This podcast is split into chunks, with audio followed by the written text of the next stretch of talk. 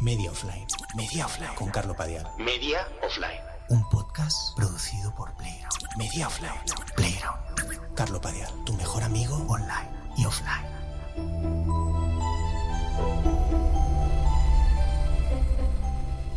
Tal y como están las cosas, para mí, los terraplanistas ahora mismo me parece la gente más sensata que hay en Internet. Hace tres años eran el hazme reír, pero hoy eh, hay tanta gente dando el nivelazo en Internet que creo que los terraplanistas son como, como los centristas de, los zumbaos. O bueno, es una gente que cree una cosa, pero tampoco molestan a nadie. Hay un, problema de ansiedad, eh, es lógico, es normal, están pasando demasiadas cosas a la vez. Em, la pandemia, que no va a terminar nunca, ya lo hemos asumido, eh, será reemplazada por otros virus. ¿Os habéis fijado que ya nadie habla de la pandemia? pero nadie es nadie. O sea, el otro día me subí en un taxi y, al ir a ponerme la mascarilla comprobé que, estaba rota de, una de las gomas, se había soltado. Y el taxista, al verme como peleándome con la mascarilla rota, me dijo, me miró así por el retrovisor y me dijo, ¡Bah! Y fue un momento muy duro, en realidad. Es, me acordé del confinamiento y, no sé, los hospitales colapsados. ¿Qué, ¿Qué coño está pasando? ¿Os acordáis de cuando dijimos que el confinamiento iba a hacer que nos replanteáramos todo, o sea, no, solo nuestra existencia, sino la sociedad en conjunto. Recuerdo perfectamente todos esos artículos en The Guardian, en New York Times y también sus copias españolas, porque lo que hacen la mayoría de periodistas es copiar lo que ven en medios extranjeros, diciendo, um, la pandemia nos ha hecho repensar. Estos días he hecho un reset. Nunca nada. Duró unos meses. O sea, por corte pasamos a, hace unos días el Primavera Sound y a una inglesa meando con las bragas en la mano en mitad del Primavera Sound ante tres italianos asombrados. esto es lo que hemos repensado. es verdad, lo hemos repensado y hemos decidido que queremos mear sin bragas en el Primavera Sound. Es verdad, hemos, hemos aprendido todo. O sea, solo había que estar en el Primavera Sound hace unos días. Después de pensarlo todo muy bien durante el confinamiento, después de reevaluar nuestra existencia, queremos meternos varias personas entre los arbustos del Primavera Sound aún siendo gente desconocida, y compartir ese espacio extraño en el que puede, no sé, quizás estemos cagando, follando, no, no, escupiendo, no lo sé. Es lo que hemos concluido como sociedad. Veo un montón de gente metiéndose eh, hacia arriba, como por los arbustos en el Primavera Sound. ¿Qué iban a hacer? Bueno, habían repensado la sociedad. Sigamos. Es una idea potente esa, ¿eh? pero quiero dejarla clara. O sea, tal y como están las cosas. No me importa repetirla. Tal y como están las cosas, los terraplanistas me parecen la gente más sensata que hay ahora mismo. Son buena gente, yo creo. Están equivocados, están totalmente locos, pero bueno, no están menos locos que la gente que, que está viendo religiosamente las series de Disney Plus. No es diferente de la, que la gente que entra en Twitter y dice, wow, el segundo episodio de Miss Marvel realmente lo ha compensado todo. Con este podcast, eh, con Media Offline, eh, que ya lo habréis deducido, lo que intento hacer es un ejercicio de sinceridad más o menos extrema. Intento no pensar demasiado lo que traigo, intento... Eh, incluye también contar cómo me siento en relación al propio podcast, de hecho. Ya, ya lo sabéis, eh, desde el primer día he hecho toda una serie de reflexiones. Eh, empecé diciendo que, no quería hacer el podcast y pese a eso estaba aquí. Intento decir la verdad. Y, y, la cosa es que llevo muchos días en los que la idea de volver a hacer el podcast se me hacía un poco cuesta arriba. Eh, no sintáis mal eh, escuchándolo, pero, pero es la verdad. O sea, el podcast ha ido bien y ahora tengo que continuarlo. No, no tenía claro si lo íbamos a continuar. Habíamos acordado hacer ocho episodios. Esto no, no teníais por qué saberlo, pero habíamos acordado hacer ocho. Y hemos acordado hacer ocho más. Esto, en teoría, es buena noticia. El podcast ha ido bien. Eh, no es culpa vuestra, ¿vale? Parezco ahora mismo como un padre dirigiéndose a, a sus hijos anunciándoles que sus padres se divorcian. No es culpa vuestra. ¿Vale? Pero yo no quiero estar aquí. Estoy como hablando con mis hijos el, día que les cuento el divorcio. Em, me pasa con casi todo en realidad. A mí lo que me gusta es, es un poco puñetero por mi lado, pero lo que me gusta es meter la cabeza en diferentes espacios, averiguar cómo son por dentro las cosas. me intriga saber de qué estará hecha la tele, de qué está hecho el cine, el stand-up, la literatura, el arte y quizá también el podcast, aunque siempre he dicho que me gusta mucho más como, como oyente quizá que como... Pero, pero una vez lo, lo, he probado, sea lo que sea eso, pierdo el interés bastante rápido y, entonces sigo buscando, o sea, es como un animal raro, o sea, que simula cosas, lenguajes, solo para luego salir corriendo de la fiesta eh, presa de un ataque de pánico repentino. E, esa es mi conducta. Es, así, es jodida, pero es así. Eh, ya he dicho muchas cosas eh, en este podcast y, a veces pienso, ¿para qué voy a decir nada más? O ¿cuántas cosas más quieres que diga? Ya he dicho ocho cosas en los anteriores episodios. Me pasa siempre. O sea, no. Si sumas todos los prólogos que he hecho de los anteriores podcasts, que te salen cuatro horas de yo largando, ¿qué más quieres? ¿Qué más se puede decir? Ya lo he dicho. Es lo mismo que me pasó en su día con las videocolumnas estas que hacía para Playground o con La vergüenza de existir, que es una serie de vídeos que hice también de 2014 a 2017 casi, o con cualquier otra cosa. sobre todo con, sobre todo creo que me pasa con las que aparezco yo mismo dando la cara. Y hay un punto de desespero asociado a eso, a salir yo, a hablar yo. ¿Qué más quieres? Ya, ya lo he dicho. Eh, y es cierto que, bueno, un día mi, amigo Oscar Andreu, eh, del programa de la competencia, me dijo, bueno, esto es infinito. cuando, le expresé mi desesperación, plan, ya no sé de qué más puedo hablar, no sé en relación a qué se lo dije, me dijo, esto es infinito, o sea, siempre, siempre puedes encontrar variantes a tu discurso, a cualquier discurso. Y es verdad, es, es un comentario muy sabio por su parte, pero, pero en mí hay como una desesperación latente asociada a todo lo que hago y una, una inquietud, un desespero. Puede que sea por un exceso de ansiedad que nunca, que nunca he llegado a, solucionar, no, no lo sé. Desde luego, tomar tanto café no ayuda a nada. Eh, y es una de las cosas que quiero hablar hoy. Hoy quiero hablar de café. Eh, me gusta mucho tomarme un café y... Pero al momento de hacerlo empiezo a pasar lista de todos mis problemas. Es como subirme una moto de la que no tienes el control y que va toda hostia por un túnel a oscuras. Eso es lo que hago yo por la mañana. Me tomo un café, me subo a la moto y... y cuando voy eh, muy pasado de café es, lo que hago. O sea, paso lista a todo lo que va mal, a todas las cosas que podrían ser susceptibles de ir mal. Pero también tengo como ramalazos muy raros de, ansiedad que se convierten como en, ideas. Em, en ideas un poco raras. O sea, por ejemplo, cuando voy muy pasado de café, quiero que le vaya muy bien a Drake, al rapero. O sea, me, preocupa que le vaya bien. Hace el año pasado así enseñó su, mansión en, en Toronto y pensé, y me acababa de tomar un café y pensé, menos mal, Drake. Yo quiero que le vaya muy bien a Drake. Acaba de sacar un disco, espero que vaya bien. el café me hace como, como querer, eh, querer que le vaya bien a Drake. Son efectos raros del café. Eh, lo que hago es por las mañanas me bebo dos cafés muy rápido, paso lista a mis problemas, me subo a esa moto, eh, veo cómo le va Drake, entro, entro en su Instagram y me intento hacer creer luego que mientras vuelvo a casa, porque el café lo compro fuera, y me intento hacer creer que estoy muy ocupado. Solo para media hora más tarde estar haciendo flexiones en mi estudio donde trabajo y, y, para eso me sirve el café, para empezar a hacer flexiones. O sea, me, intento hacer creer que estoy muy, muy ocupado, pero eh, la energía es tal que me desborda y empiezo a hacer flexiones y a rapear a la vez que hago flexiones empiezo a rapear, clásicos como de, la música. empiezo a rapear. Es, muy jodido, pero es así. Aparte siempre son como, hits de, del sur de Estados Unidos. Eh. Pero bueno, eso es un tema para, para otro día. Em, tengo esta ambivalencia en relación a todo, ya lo habéis oído, en relación al podcast, en relación a la creación, en relación al café y, no, lo tengo resuelto. Es, eh, es un problema. Es un problema. La verdad es que me da un poco de vergüenza esto, pero, pero es así, es, es, brutal. bebo demasiado café y mm, de pronto me descubro haciendo flexiones y rapeando grandes éxitos del rap del sur de Estados Unidos, eh, cuyas letras ni siquiera sabía que conocía, letras muy locas eh, de grupos del, sur de Estados Unidos o de, solistas, eh, de Juvenile, de, de Camillionaire, John Zack. Es, ridículo. O sea, letras que ni siquiera era consciente de tener alojadas en la cabeza. De hecho, cuando vengo a grabar esto, intento no tomar café para no, pese a lo que pueda parecer, porque entonces ya me descontrolo totalmente. Y me imagino que, que acabaría solo cantando, solo rapeando, haciendo flexiones, ¿me entendéis?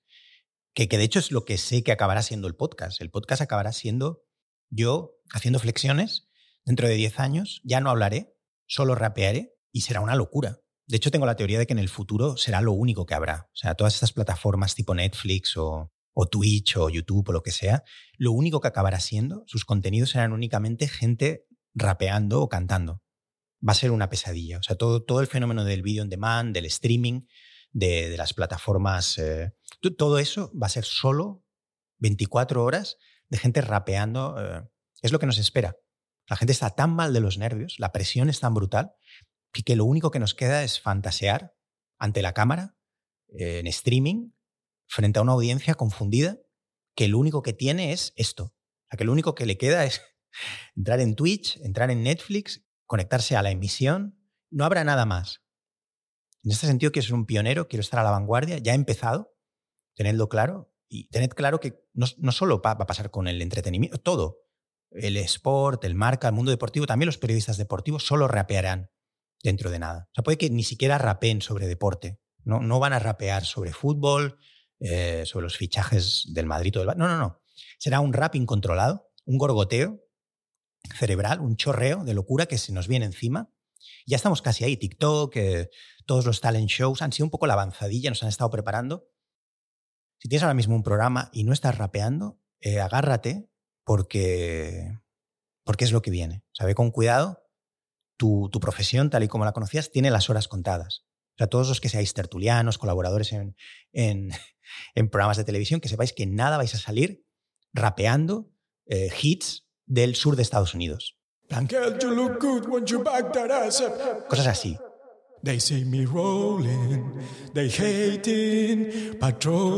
Bueno, cosas así. Canciones de Juvenile, de Camillionaire, de John Zack, eh, de Little Wayne.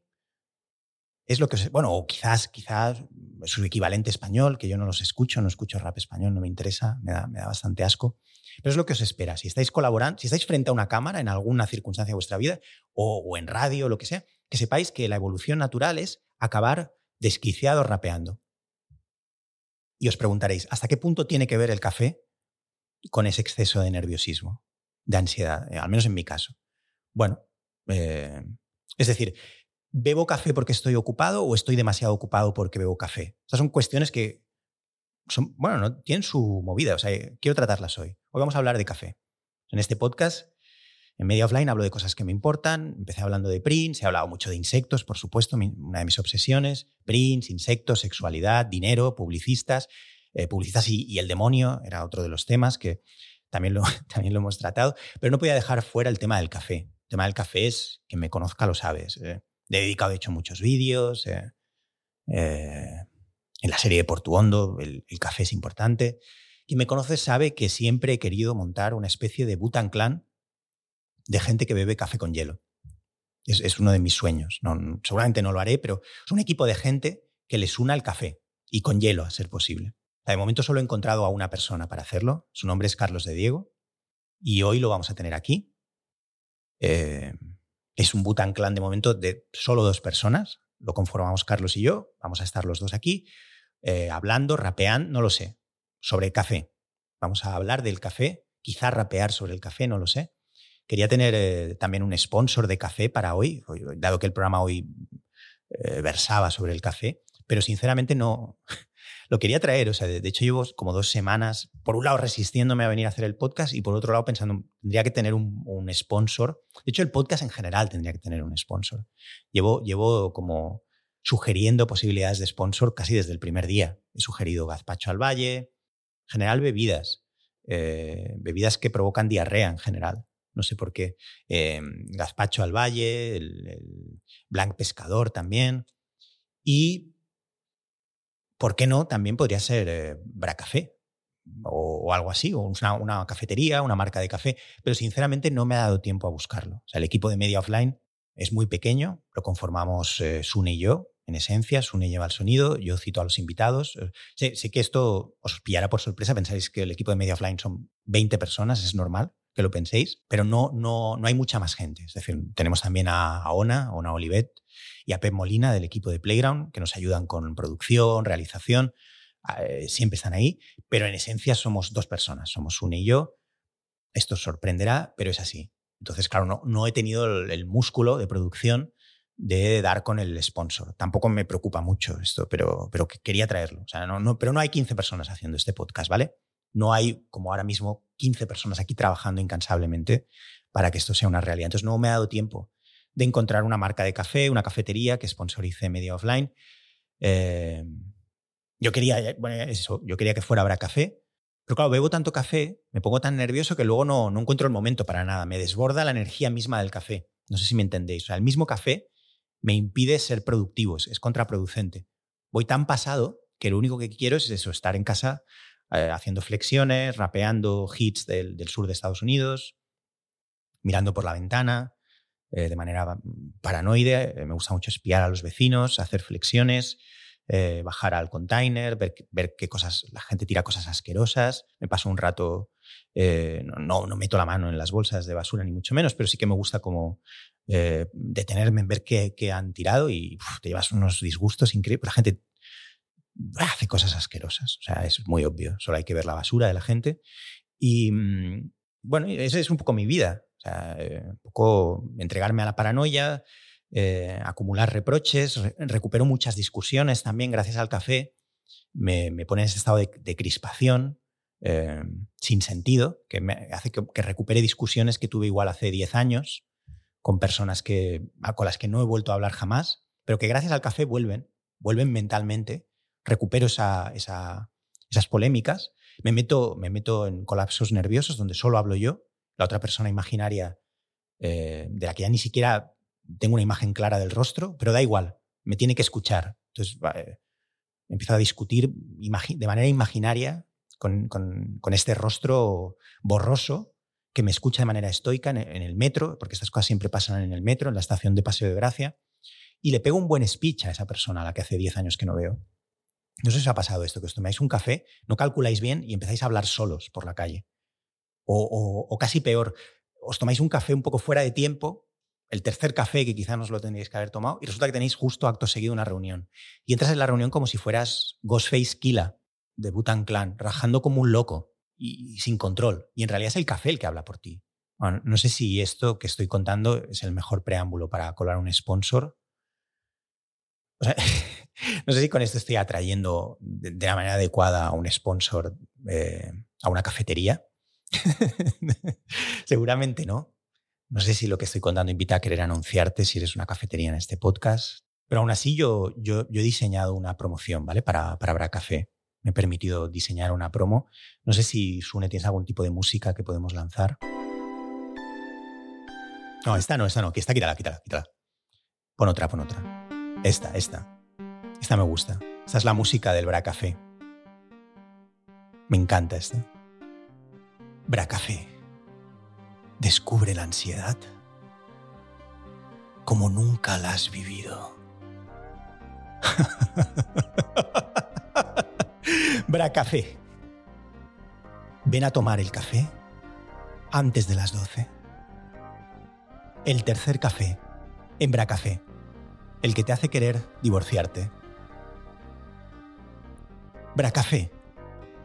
El sistema está hundiéndose. Viene una crisis en septiembre. Es el mejor momento para ir a Bracafé. Los pequeños problemas toman el control cuando vas de café. Oh, pero vaya gustera. Esos 20 minutos iniciales valen por todo. Y nadie nunca te los podrá quitar. Ven a Bracafé. Ven a la movide la movide, bra café, la movide, bra café, la movide, bra café, la movide. Bueno, ya está, ya está, Sune. E, esta sería un poco la promo eh, para que había que, diseñado para Bracafé. No, no se la he enseñado a ellos, de hecho hace muchos meses que no hablo con ellos, pero pero este es un poco el concepto de, de la campaña que he diseñado. El eslogan es este, es la movide, la movide Bracafé. ¿Qué quiere decir la movide? Eh, a mí me parece muy hábil. Es, bueno, la movide para mí simboliza cuando te tomas un café, sobre todo cuando te tomas un café de más y se te acumula todo, ¿sabes? te viene todo encima. Eso para mí es la movide. Eh, creo, creo, creo, que es muy, muy brillante. Está mal que lo diga habiendo sido una idea mía, pero creo que es el tipo de eslogan que haría que la gente volviera a Bracafé. La gente se está yendo a Starbucks, están cerrando todas las cafeterías tradicionales, quedan muy pocas ya, solo queda el Caracas, eh, quedan unos cuantos establecimientos de Caracas, eh, quedan pocos bracafés y creo que una campaña como esta eh, haría que volvieran las cafeterías tradicionales, las de toda la vida. La Movide, la Movide Bracafé. La Movide Bracafé, la Movide. Y la tensión en el cuello. No, no, vuelve a poner. la tensión en el cuello. Las mandíbulas apretadas por la noche. ¡Wow! sí. Ese cuarto café de las seis de la tarde que te persigue. ¿Lo notas? El que te hace hablar más de la cuenta por la noche el que te hace pegarle la bulla a tu madre por teléfono. Esa frase, esa frase de la que te vas a arrepentir toda la noche, toda la vida. No solo con tu madre. No, no, no quise decir eso. No quise decir eso, mamá, no. Fue... Fue el bracafé. fue el bracafé, ya sabes cómo va. Vaya movide. Vaya movide, mamá. La movide, bra café, la movide, bra café, la movide, bra café. Quítalo, quítalo, Sune. A veces voy tan pasado de, café, o sea, voy tan metido en la movide eh, que tengo ganas, o sea, sobre, todo si, voy bebiendo café por la calle y voy escuchando rap, sobre todo a Jay-Z, me pasa mucho con Jay-Z, que me dan ganas de, o sea, voy tan pasado de rosca que me dan ganas de tirarme al tráfico, o sea, tirarme debajo de los coches en, marcha, o sea, de arrojarme al tráfico. ¿Os ha pasado esto? esto? Esto no es, cuidado, esto no es parte de la promo de Bracafé, ¿vale? Esto no, va en la, esto no va en la movide. Esto es aparte. Esto no, entiendo no es lo que va a llevar a gente a, a Bracafé, ¿vale? Pero a veces voy tan pasado, voy con, con eh, yo qué sé, con el, escuchando a Jay-Z a saco y me dan ganas de, voy tan eufórico, pero es una euforia que se te gira y me dan ganas de arrojarme eh, por la calle Balmes o... Insisto, esto no es la promo del Bracafé, ¿vale? Esto es, esto es la vida real. Es así, o sea, el café hace que se me nuble la vista, me gusta mucho, me gusta muchísimo más, más que el alcohol. Eh, el resto de drogas no, apenas las conozco, pero, pero el, el, alcohol de hecho no me sienta bien. Y el resto de drogas eh, da igual, ya hablaremos otro día de ellas. Pero, pero el café me flipa, o sea, la posibilidad de tomar un café pero claro, luego me, empiezo a rayar, eh, montaña de cualquier cosa, eh, aparece la, la, movide, aparece la movide, em, la movide Bracafé.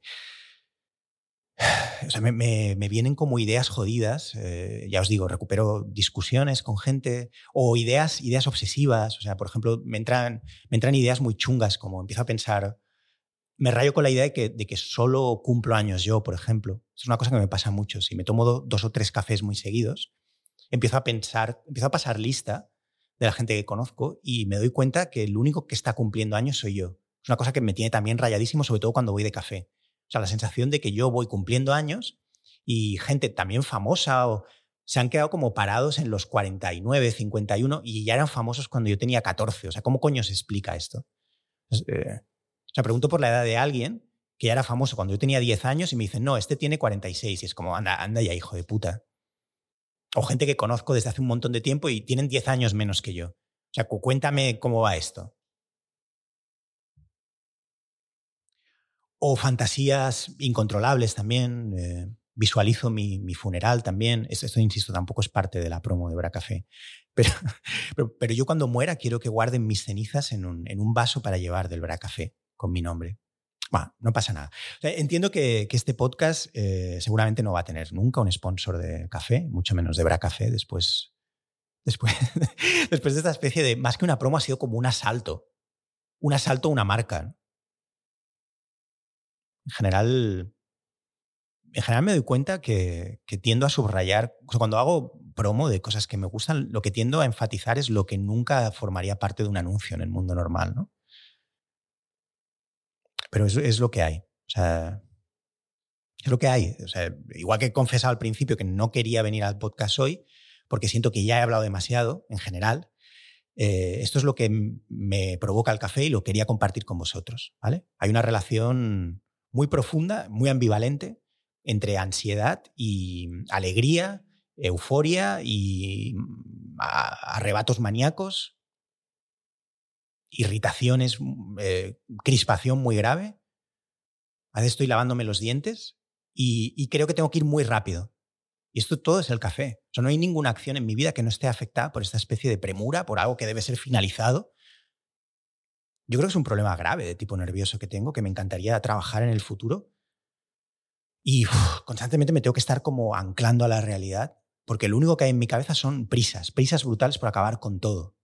O sea, voy al supermercado y, y esto es lo juro, esto es así. Ya lo, ya lo he contado en algún vídeo ah, de hace unos años. Y, cuando vengo del supermercado con las bolsas, me lo como todo de pie en la cocina. Me lo, todo lo que he comprado directamente de la bolsa de plástico, o sea, da igual, lo que sea. Los plátanos, empiezo a cortar fuet compulsivamente o, lo muerdo, abro un sobre de salmón ahumado. Tengo que, rápido, tengo que acabar con todo. Mientras me digo, vamos, vamos, vamos, vamos. Y lo que no me como lo quiero tirar a la basura. O sea, vivo como en un concurso en el que tengo 30 segundos. Eso es mi vida, para ejecutar todo lo que compone mi vida. es, un problema de mierda, que, además en realidad no lo había detectado hasta hace poco. Cuando hacía terapia no lo había detectado. Un problema de ansiedad muy grave. Cualquier acción, esta misma de ahora mismo, de grabar el podcast, tiene que ser finalizada cuanto antes. Puede que sea a raíz del café, puede que sea porque llevo 20 años bebiendo café sin pausa, puede ser. Casi, casi no le he dado break al café durante estos 20 años. Hoy lo averiguaremos si es por el café o no. Lo, averiguaremos gracias a Bracafé. La movide. No, no, no, quítalo, quítalo. Eh, no, Bracafé no es el sponsor de este podcast. Eh, eh, no, no quiero generar falsas expectativas, no quiero ir de fantasma, no quiero que penséis, joder, en el noveno programa el tío ya ha venido con un gran sponsor. No es el caso, ¿vale? Pero creo que sería buena idea. Yo me he adelantado, he hecho la campaña y he hecho mi parte, ¿vale? La moví de Bracafé. O sea, tengo muy claro que yo refloto solo, yo solo puedo reflotar, eso es producto de la propia euforia del café. Y eso que no, esta mañana no he tomado café, pero vengo acumulado de 20 años de café. Entonces, yo ahora mismo tengo la convicción de Kanye West de que puedo reflotar yo solo las cafeterías de viejo. Especialmente en un, en un momento hostil para las cafeterías de viejo que están cerrando todas, ya lo sabéis, solo va gente mayor, se está muriendo la gente mayor que va a esas cafeterías y están siendo reemplazadas por Starbucks eh, y por estas cafeterías absurdas de hipsters. Ya sé que la palabra hipsters está en desuso, pero, pero es lo que son. Gente rara, como con, gorritos eh, de estibador portuario, em, que, que, se pasan 45 minutos para prepararte un café, que se comportan como si fueran Ferran Adrià, pero en realidad todos sabemos quiénes son. Son diseñadores gráficos que no tienen trabajo y que se han metido ahí a trabajar en, en, en una cafetería que están, están delirando, nos están tomando el pelo a todos. Son cafés de 5 euros. O sea, eran cafés de 5 euros antes de la inflación, ahora son cafés de 9 euros, un café solo. El tío se está a 40 minutos, te mira mal. Si le metes prisa, el tío se jode porque piensa, soy un artista que te está haciendo un café ahora mismo, llevo un gorro de lana, en julio, no me metas prisa, la tienda está vacía, no quiero que entre nadie, soy un artista diseñando café, soy como una especie de barista, pone, barista por todos lados, lo pone, lo pone en, lleva como una inscripción. Te quieren hacer creer que el café es está en manos de gourmet, como de una élite rara, de gente que ha montado una startup del café. Pero todo esto es mentira, son cafés de 9 euros que saben alquitrán.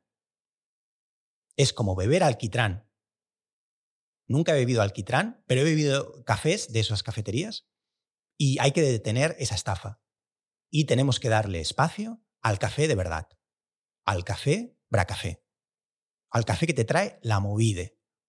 ¿Vale? La movide la trae Bracafé. Cuando yo me bebo un Bracafé aparece la movide. Cuando me bebo un café de los otros es como si bebiera de un charco. Preparado por un diseñador gráfico.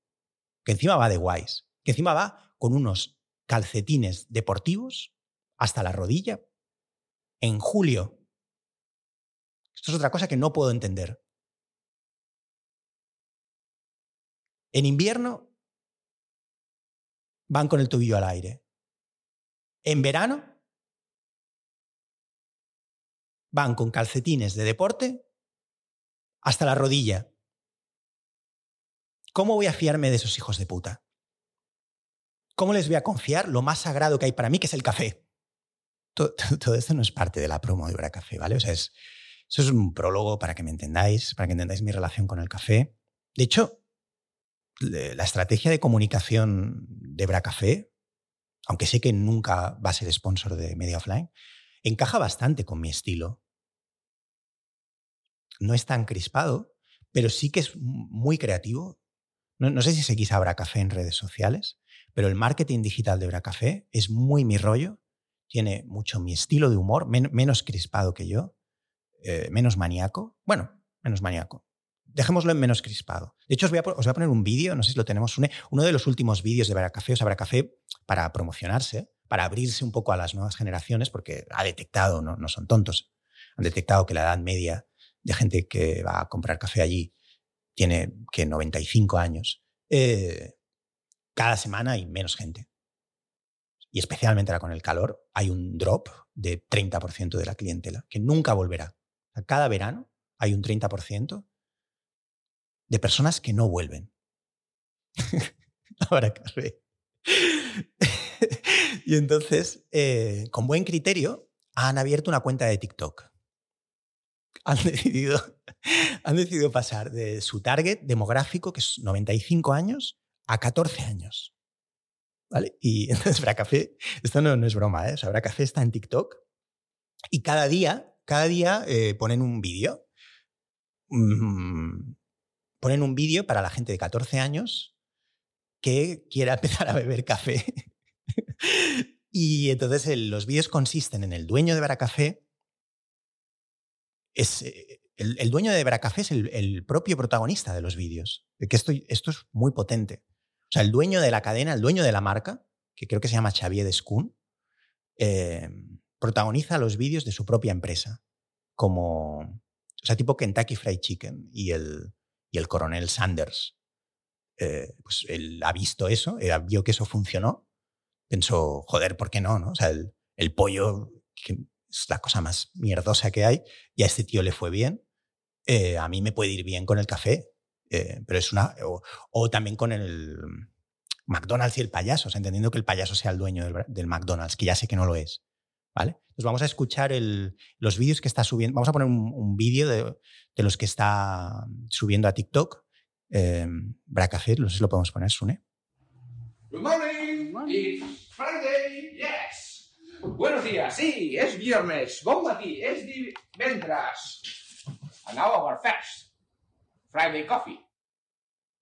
Bueno, eh, es, pues, a ver, esto es un puto podcast, ¿vale? O sea, no solo habéis escuchado el audio, pero eh, es, potente porque cada día te dice en inglés, aparte el grado de ambición creo que es potente, o sea, no solo va a una demografía, no solo se ha metido a saco, a saco, en el target de los niños de 13 años que puedan querer beber café, sino que además va a por los niños americanos, norteamericanos, en general al público angloparlante, a los, a los menores de edad angloparlantes, pasando ya de España. o sea, da por hecho que el siguiente Baracafé se abre en Seattle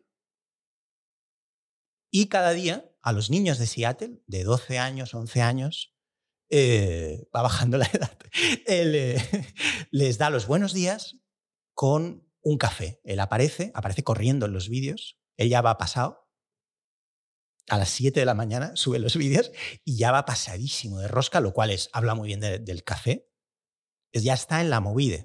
Good morning. Good morning. It's Tuesday. Buenos días. Es martes. Bon matí, dimarts, bonjour, c'est mardi. ¿Es el café pour Mon amour.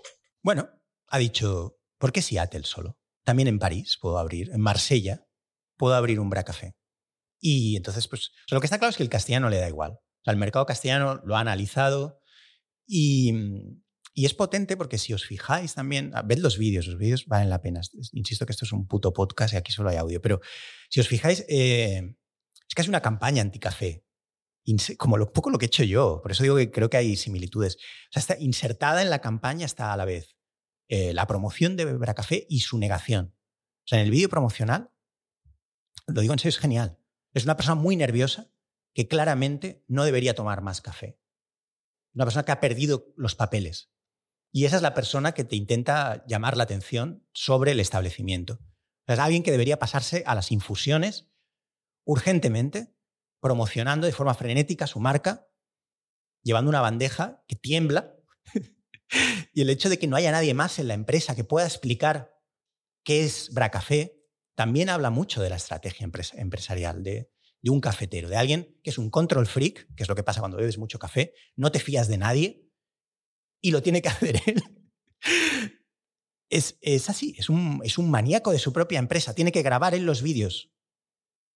Ha bebido tanto café, es como un relato de, Edgar Allan Poe o de Stevenson, ha bebido tanto café que a la hora de promocionarlo lo hace él. O sea, es, se ha producido un colapso. Bueno, no sé si tenemos uno más antes de pasar ya al invitado. Otro vídeo de Bracafé. Bien hecho, bien jugado. Hostia. Buenos días, La movide.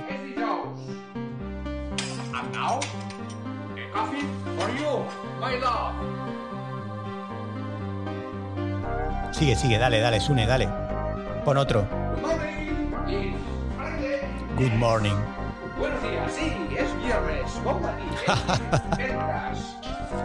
La movide. Pon otro, pon otro. Good morning. Buenos días. Es. Es viernes.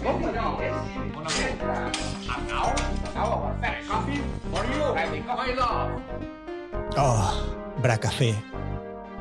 La movide. La que no te esperabas. La tensión en el cuello. Los dientes apretados por la noche. ¿Llevas la cánula ya? Pues la llevarás. la movide. La movi. Bueno, quítalo, quítalo, Sune. Eh, hoy, eh, a media offline, eh, viene una persona que, bueno, ya, ya, ya, he hablado de él antes, ya os lo he anticipado. ¿Qué puedo decir de él? O sea, es como mi hermano, es, es uno de mis hermanos mayores. Ah, de hecho, yo soy hijo único y tengo esta necesidad neurótica de encontrar hermanos. O sea, tengo esta debilidad de carácter esta debilidad caracterológica que me lleva a buscar hermanos por todas partes. Es, una cosa de la que no estoy nada orgulloso. Y él es mi hermano mayor. Eh, lo siento así, de, de, verdad. O sea, él es mi hermano mayor desde siempre, es Carlos de Diego. Con él he hecho todo, guiones, eh, vídeos, televisión, cine, documentales. Es una de las personas más inteligentes que conozco. Lo considero mi socio, es como de mi familia. Casi todos los proyectos que, que he hecho, importantes, los he hecho con él. Creo sinceramente que, nuestra colaboración ha dado resultados de los que estoy muy contento, muy orgulloso. La serie de Doctor Portuondo, por ejemplo, la escribimos juntos, pero yo qué sé, cientos de vídeos, eh, eh, yo qué sé, las series, Mi Loco Erasmus, el documental Vosotros sois mi película, los vídeos de los Swaggers, Quiero ser negro, no sé, tantísimas cosas, La vergüenza de existir, Viejo Gamer, por ejemplo, una serie que hicimos para Playground que era, era una absoluta guasa. Eh, yo qué sé, vídeos de APEMA, Leitmotiv, tal, da igual. Eh, son todo, todas esas cosas las he hecho casi siempre en colaboración con, con, Carlos, de Diego. Nos entendemos muy bien, casi no tenemos ni que hablar, de hecho no hablamos en general fuera de los vídeos. Eh, y la base de ese entendimiento, yo creo, está por un lado en la literatura, mucha gente igual no lo sabe, pero Carlos y yo conectamos originalmente, aunque nos conocimos en el mundo del cómic, yo creo que fue a través de nuestra afición por la lectura lo que nos unió, nos hizo querer colaborar. Los dos éramos unos, hace 20 años, locos de, leer obras de teatro, de Arrabal, de Strindberg. Eh, él es un loco de Chekhov, eh, yo lo soy de Eugene O'Neill. Bueno, todo eso. Em, y el café. Yo creo que por un lado fue la literatura y por otro lado fue el café. Carlos de Diego fue la persona que me introdujo en el mundo del café. Eso es muy fuerte. Eh, le estaré toda la vida agradecido por eso. O sea, es la persona que, que me dijo, Carlos, tú deberías beber café. Y tenía razón. Me llevó a una cafetería cuando yo tenía 22 o 23 años, me invitó a un café con hielo y fue como si, no sé, como cuando, no sé, mm, como si me hubiera dado cocaína. Eh, pero en el mejor sentido lo digo. O sea, la persona que me descubrió la cocaína. o sea, yo tengo ese recuerdo, porque el chute, claro, cuando no has bebido nunca café y especialmente ya tienes 22 años, el chute es como, es como una raya de coca. O sea, el, el chute que te pega el- ese primer café. O sea, el día que empecé a tomar café, iba a decir coca, pero no. eh, eh, eh, no, no era coca, era café, pero quiero decir, claro, si nunca has tomado nada, especialmente yo, yo no había tomado ni, ni un refresco, o sea, yo no bebía ni Coca-Cola, cuidado, ni, ni, y me tomo un café. Bueno, pues, pues claro, fue como si me hubiera dado una anfetamina. Entonces ese día volví corriendo a mi casa, eh, ordené el piso, eh, limpié los, los- los cristales, que no había hecho nunca, eh, quise ver toda la filmografía de Bresson de una sentada, quise tener un hijo ese día, no, escribir un libro en 40, todo en un día. Y un poco sigo en ese estado, en ese estado febril, que no he abandonado nunca gracias a Carlos de Diego. Con él vamos a hablar hoy en Media Offline de un montón de cosas relacionadas con el café y no solo el café, pero hoy es un regalo para los cafeteros. O sea, hoy es café para los muy cafeteros, como dicen en nuestros amigos Xavi y Esteban, venga monjas. Hoy es café para muy cafeteros. Hoy es un programa dedicado a todos aquellos hombres y mujeres de café. Gente de café, gente hecha de café. Hoy vamos a empezar eh, a reclutar a gente para nuestro Butan Clan de- del café, que llevo años queriendo organizar, y, y quizá tú seas uno de ellos. Hombres y mujeres de café con hielo. Vamos a, vamos a abordarlo todo. O sea, ¿cómo es tomar el café? ¿Qué, ¿Cómo te gusta a ti el café? ¿Con hielo, sin hielo? Sé que hay gente que dice que no se puede beber sin hielo. Bueno, que os jodan. A mí me gusta con hielo. ¿Qué variedades te gustan? Mm, Nespresso sí, Nespresso no. En mi opinión, Nespresso es asqueroso, pero vamos a hablarlo. ¿Por qué están cerrando las cafeterías como el Bracafé? ¿Por qué están siendo re- reemplazadas por esta mierda absurda de cafeterías, de hipsters siniestros, que se comportan como si fueran Ferran Adrià, cuando todos sabemos que son estudiantes de diseño gráfico que no tienen trabajo y que odian estar de cara al público? ¿A qué viene esta violencia vinculada al café? Hoy lo vamos a descubrir. Hoy vamos a saco, hoy vamos a piñón con el café, con Carlos de Diego, una persona obsesionada con el café, igual que yo, hoy en Media Offline. Media Offline. Media Offline. Con Carlo Padial. Media Offline. Un podcast producido por Playground. Media Offline. Playground. Carlo Padial, tu mejor amigo online y offline.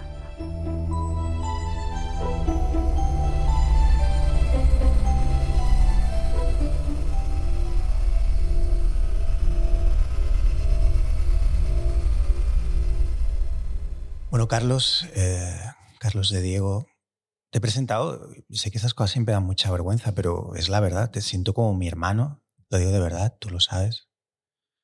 Siento que tengo como dos o tres hermanos por el hecho de ser hijo único y no haber tenido nunca hermanos. Tengo esta cosa que a ti tú, sí tienes una hermana, entonces supongo que no, lo necesitas el hermano imaginario, pero siempre has sido como para mí como mi hermano y me has ayudado mucho y, y hemos colaborado mucho tiempo y, ya le contaba a Miguel también como que el podcast para mí tiene una cosa muy rara, muy jodida. No sé cómo lo vives tú, se- seguro que no así, menos aterrizando ahora en esto, que mm, me obliga como a ser sincero y un ejercicio casi como de alcohólicos anónimos de aprovechar que tengo delante a alguien como para esto que hacen los de alcohólicos anónimos cuando que llaman a gente con la que han conocido a lo largo de su vida y les dicen algo. Y yo teniéndote a ti te tengo que decir eso, que, que es muy guay que estés aquí y, y que tenemos esa relación, creo, muy interesante de colaboración de que 20 años quizá. O, Sí, no sé, un montón de años, ya ni me acuerdo. ¿cu- ¿cuándo, ¿Qué año? Lo pensaba ayer, de hecho. ¿Cuándo, cuándo- lo digo en serio, ¿cuándo pudo ser eso? No lo sé, porque soy muy malo para, para las fechas. Eh, no lo sé. ¿Que eran finales de los 90, principios del 2000? O... Supongo que por ahí andaría, sí, sí. Yo creo que nos conocimos en, en- en la tienda de, de Newton, ¿no? En Newton, claro. con- En Newton. Francisco, ahí, el- Francisco, Enrique. ¿no? Sí, tú eras un autor de cómics eh, Sí, con, emergente. con traje, ¿no? con traje, era una figura absolutamente... Bueno, ahí me dejaste asombrado, siempre lo cuento, pero lo tengo que contar siempre, no pasa nada. Era el único autor de cómics que iba como con traje, con un maletín y dentro llevaba las páginas.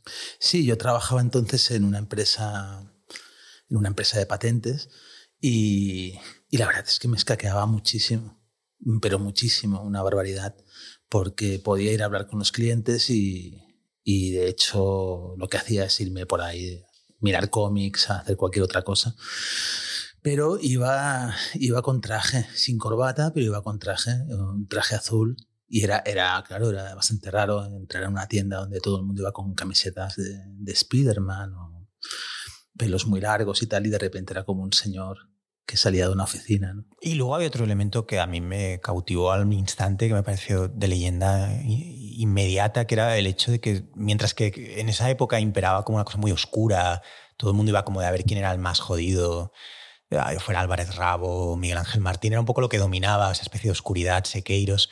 Tú venías como con una cosa muy clara, muy bruguera, eh, era gente, ya, ya desde el inicio, yo de hecho no estaba en esa movida cuando nos conocimos, tú sí. Sí, yo supongo que era el que estaba más jodido de todos y no necesitaba, no, siempre lo he pensado, no necesitaba como, como mostrarlo al exterior porque ya, ya, ya iba por dentro. Y, y, sí, me gustaba mucho el, estilo bruguera, me gustaba mucho como, bueno, te veo de gente hablando, de gente que tenía problemas, de gente mayor. Y era, era, era difícil encajar con ese tipo de, de cómics, ¿no? Conocías a Vázquez también, el genio de Bruguera. Eso es otra cosa que como, guau, este tío conoce a Vázquez. Bueno, con, conocí a Vázquez, eh, conocí a Vázquez en un, en un salón del cómic y, y no sé, bueno, yo soy un gran admirador de Vázquez, evidentemente me parece como un, gran genio de, de los tebeos. Lo conocí en un salón del cómic, el tío me invitó a un montón de cervezas eh, y me dijo, hostia, Carlos, eh, vente, vente a, a mi estudio y te enseño allí todo, ¿no? Como dibujo, como todo. Y pensé, hostia, qué guay, Vázquez. Pero, pero siempre he sido una persona muy, muy, muy tímida. Y pensaba, bueno, ya iré. Ya iré porque, a ver qué hago yo ahí con, con este señor. Y pasaron unos meses y un día pues vi que, hostia, Vázquez había muerto, ¿no? Y me quedé como jodido del rollo de, primero porque me parecía un, un gran autor y segundo, porque pensé, hostia, podía haber ido ¿no? en todos estos meses y no, no llegué a ir.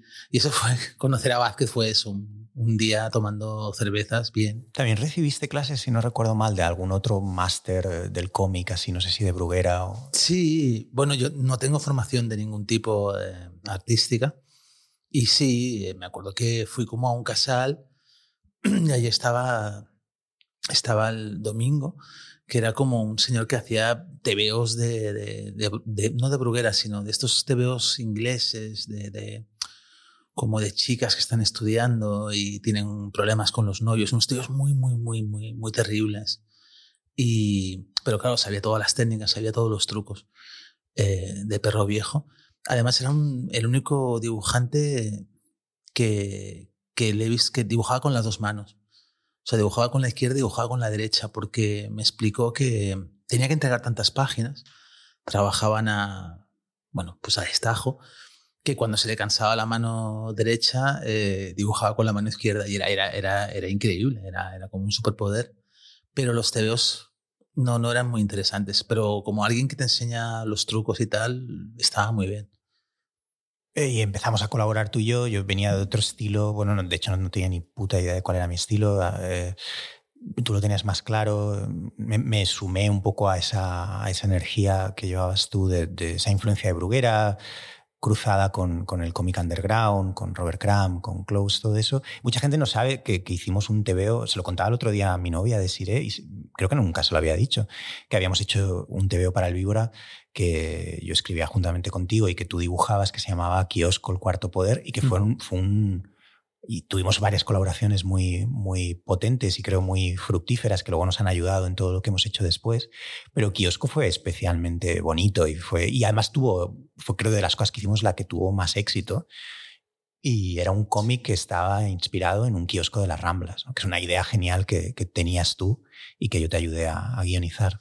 Y que era, era basado en hechos reales, porque el kiosquero era Fernando Ramos, que es un clásico del underground barcelonés uno de los grandes del, underground, y, y acabó, acabó trabajando en un kiosco de las Ramblas. Entonces, eh, ¿qué pasaba? Hacía el turno de noche y muchas veces que estabas por allí tomando algo de fiesta, acababas, pasabas a saludarle. Pasabas a saludar a Fernando, pero sin ningún tipo de intención, de ahí, ¿cómo estás? Yo qué sé, no sé. Y, y el rato que, que estabas allí en el kiosco era increíble. O sea, era, era una cosa fabuloso los, personajes que pasaban, las situaciones, la misma actitud de, Fernando, que era un tipo que, bueno, era muy duro allí, ¿no? Era alguien que se encaraba con todo el mundo, con, con ladrones, con traficantes, con de todo, ¿no? y el tipo nunca, nunca se bajaba, tenía una actitud muy, eso, muy, muy, muy dura porque es que si no, yo creo que ahí se te comen. Y entonces, eh, algunas veces hayamos ido juntos también. Mm, sí, sí, yo de hecho me era- lo tomé muy en serio. Yo tenía una novia que vivía muy cerca, cerca del liceo, y, y me lo tomé como algo en serio el pasar horas de... De hecho, a veces te quedas hasta que se hacía de día y te ibas a desayunar con él a, a la boquería luego. Ujú. Y venía gente muy jodida. O sea, las Venía últimas oleadas de, de gente genuina del Raval que todavía quedaban eh, eh, pasaban por allí y te daban bastantes ideas. eh. Sí, sí, bueno, yo creo que se escribía solo. Ahí hemos estado un montón de noches. Alguna vez que no teníamos como muy claro de qué iba a ir la historieta, es que te plantabas allí y salías con, con tres ideas. Habían personajes muy raros, había, había muchísimos, ¿eh? pero había uno que era el, el cazador de vídeos, Sí, el gurú de los el vídeos. gurú de los vídeos, ¿no? que era un tipo que tenía toda la casa llena de, de- de VHS. No, no había internet, estamos hablando de finales de los 90. eh, y el tipo grababa películas de, de televisión y había ciertas películas que no estaban editadas en vídeo o programas de televisión que los tenía y los vendía. Entonces quedaba con la gente en el kiosco para pasar los vídeos. No, no eran vídeos pornográficos ni nada de eso, ¿eh? eran, eran películas, no sé. eh, yo creo que un día le compré una, la, la de 1, 2, 3 de Billy Wilder, que no estaba o no estaba editada o estaba totalmente descatalogada y quería, quería verla y, y sí, sí, me trajo una cinta de VHS grabada de la televisión, grabada de la 2 con sus anuncios, con todo. Bueno, era cuando costaba encontrar cosas, todavía no había internet, que yo le compré la invasión de los ultracuerpos también, que estaba grabada de la 2, creo, si no recuerdo mal. Y era ese momento raro en el que todavía, bueno, para empezar, no te descargabas películas, todavía no daba para tanto, creo que solo había Napster, te podían empezar a, bajar canciones, pero no, no películas. Y entonces si querías una película, tampoco tenías, por supuesto, ni Netflix, ni, y, y tampoco había, empezaba lo del tema de los DVDs importados, pero todavía Hmm. no. Con lo que si querías algo estabas jodido. Yo, yo me recuerdo en días en la filmoteca, eh, por ejemplo, en el ciclo de Robert Bresson, los mismos ponentes del ciclo en las mesas redondas que había posteriores a las, a las proyecciones, en las que los mismos ponentes pedían si alguien tenía un VHS de alguna de las películas que se habían proyectado porque eran inencontrables. Era, era ese momento raro pre- pre-internet. y, y- y en, en esa época, eh, aunque solo es una coartada para hablar de mil cosas más, Carlos, eh, tú eres la persona que me descubre el café. O sea, Sí. eh, tú fuiste la persona que me descubrió el café. Yo era una persona, lo- tú lo sabes perfectamente, que yo no bebía ni un refresco. Yo no había probado ni una Fanta, es muy fuerte. esto. Sí, solo bebías zumos y agua. ¿no? Zumos y agua. Nunca, mi padre, vengo, vengo ya lo he contado muchas veces, ya se sabe, mi padre era súper alcohólico y, y yo hice lo que en psicoanálisis se llama una formación reactiva, que es irme al otro extremo, no consumir nada. Y, pero no recuerdo ni siquiera cómo surgió la idea, pero Bueno, a mí me, me hacía gracia que me explicabas que no, no entendías cómo se podían beber las burbujas, ¿no? hmm, que es evidente que no, que no era una cosa natural, no, no, no, y, y no podías, era como no, no, es que no, no, van como para un lado, van como para otro, y entonces tomabas agua y, y zumos, ¿no? Un montón Mm. de zumos, ¿no? Y a mí eso me llamaba la atención, pensaba, bueno, joder, eh, el Carlos, ¿no? Vaya, vaya tipo, ¿no? Solo, solo bebe zumos y agua. En un entorno donde la gente, hostia, acostumbraba a desfasar bastante, o sea... Lo que no sé cómo lo conseguía en esa época, me recuerdo perfectamente ir eh, a sitios hasta las tantas con, con Francisco de, de Newton primero, luego de Fricks, Enrique Torres, toda esta gente del mundo del cómic, Paco Alcázar, contigo, con Rubén Lardín, etcétera, etcétera, etcétera, hasta las 5 o 6 de la mañana y en ningún momento pensar, claro, era mi estado natural, o sea, no, no contemplaba, todo el mundo estaba bebiendo, muchos de ellos tomaban otras cosas, pero no, era como algo que no me pertenecía. Pero sin embargo, eh, lo potente del caso es que no sé cómo salió, pero un día me llevas a un sitio en Vía Layetana que me dijiste aquí sirven en uno de los mejores cafés con hielo de Barcelona. No sé si recuerdas tú eso. Mm, ¿No lo pues recuerdas? No, me acuerdo.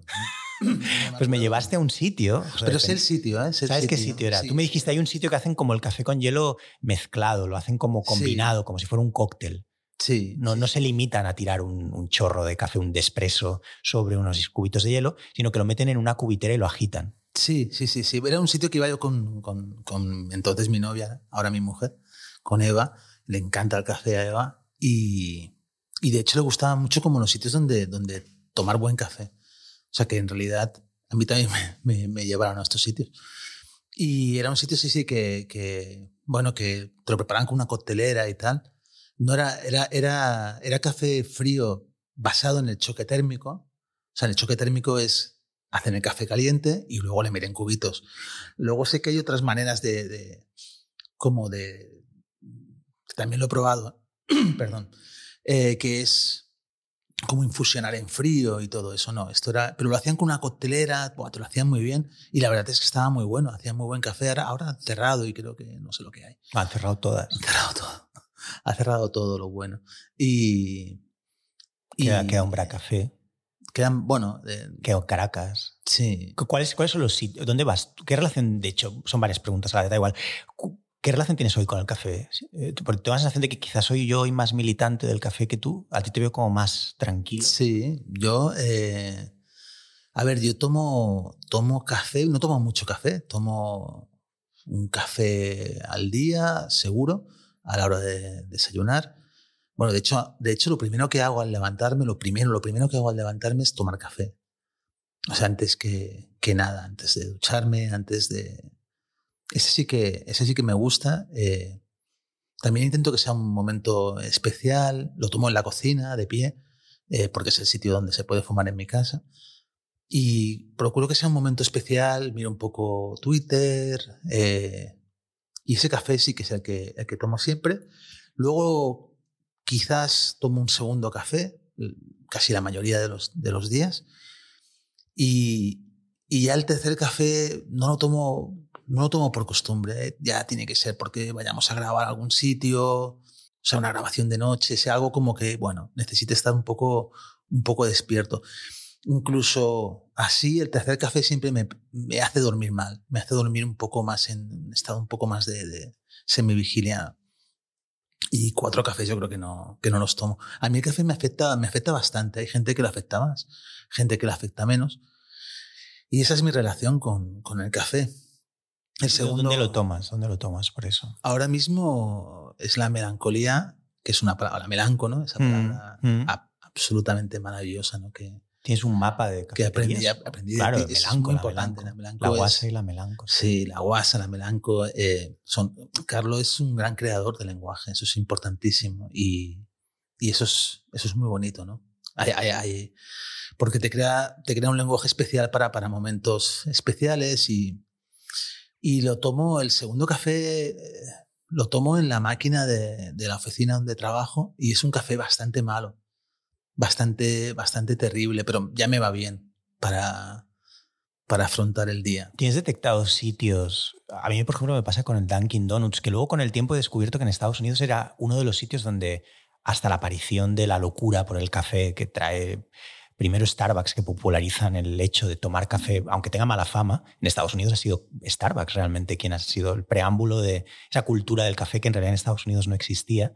Pero previo a eso la gente tenía la costumbre, yo no lo sabía, lo he descubierto hace poco, de comprar el café en Dunkin' Donuts. sobre todo los trabajadores, tal, cuando iban a comprar café para la obra, para eh, transportistas. esto no lo sabía, pero lo que descubrí un poco de manera accidental, porque compro café en todas partes, es que el café del Dunkin' Donuts te pega un chute de la hostia. Cuando yo vivía en el piso de Enrique Granados, había un bracafé en universidad, había un Dunkin' Donuts en universidad y te servían como una especie como de zumo de café, o sea, como de un palmo de café. Eh, unos cafés muy, muy largos, con muchísimo hielo. Tipo batido así. También, también lo han cerrado, sí. ¿Lo han cerrado? ¿El de universidad? Sí, sí, yo creo que sí. Hostia. Y ese café me encantaba, pero no es el tipo de sitio donde uno esperaría encontrar un café que te gustara. ¿Tienes detectado sitios así o no pasas de todo ya? No, de hecho, de hecho, cuando, cuando me dijiste, oye, vamos a hablar de café y tal en el podcast, miré como los sitios buenos de, de Barcelona, eh, todavía fue más divertido. O sea, le, le pregunté al crítico gastronómico del, del, diario en el que trabajo dónde se tomaba eh, el mejor café de Barcelona.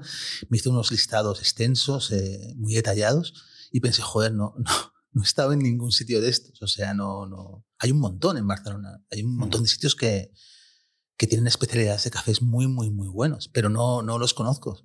Eh, a mí el, el, el, lugar donde, donde, donde más, bueno, para mí un lugar emblemático de Barcelona es, es el Bracafé de Caspe. Exacto. O sea, Bracafé de Casper es un sitio muy, muy, muy especial y para mí es una, una gran pérdida para la ciudad, pero una pérdida enorme, mayúscula, ¿no?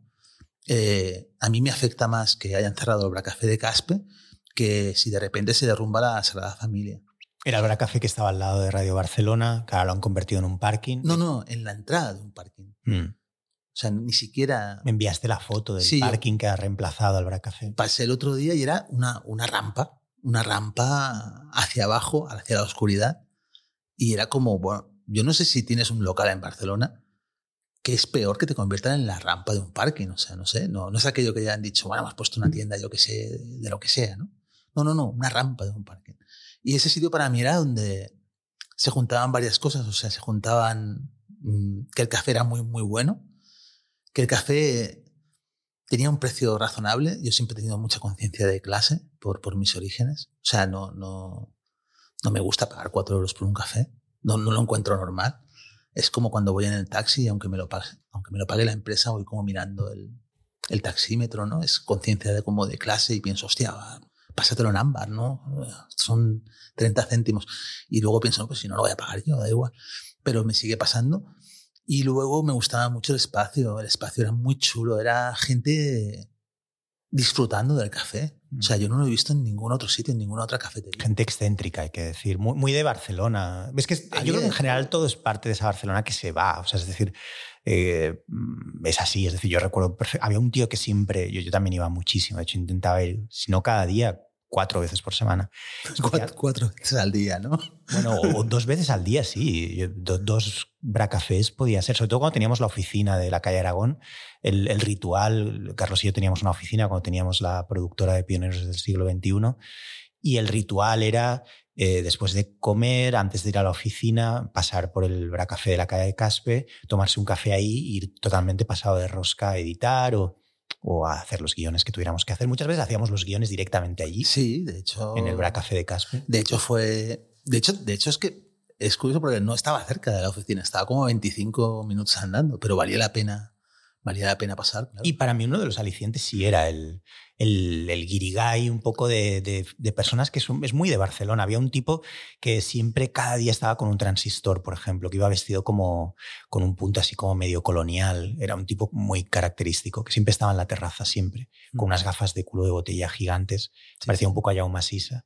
Y era muy bonito. eh, No sé, había esa cosa, como ese color, eh, el café era muy bueno, eh, no sé, había esa... El café era excelente. El café de Bracafé lo que tiene es que lo tuestan cada día por la mañana. Y entonces, claro, o sea, es café recién tostado. O sea, es, es, es extraordinario. Te lo muelen justo antes de, de- de ponerlo en la cafetera y aquello no, no, es que no puede fallar. O sea, es, es- si las cafeteras son buenas, la gente tiene experiencia, no sé cuántos cafés debían servir allá al día, no sé, miles. Eh, no tiene más secreto, entonces era un café muy, muy bueno. El, el Bracafé se convirtió durante, yo creo, durante pff, meses en nuestra oficina. Cuando dejamos la oficina, era como, bueno, eh, vamos a escribir al Bracafé. Tenía dos plantas. La planta de arriba sí que tenía un grigall increíble, la terraza, gente entrando, saliendo, muchos, muchos periodistas de, de la radio.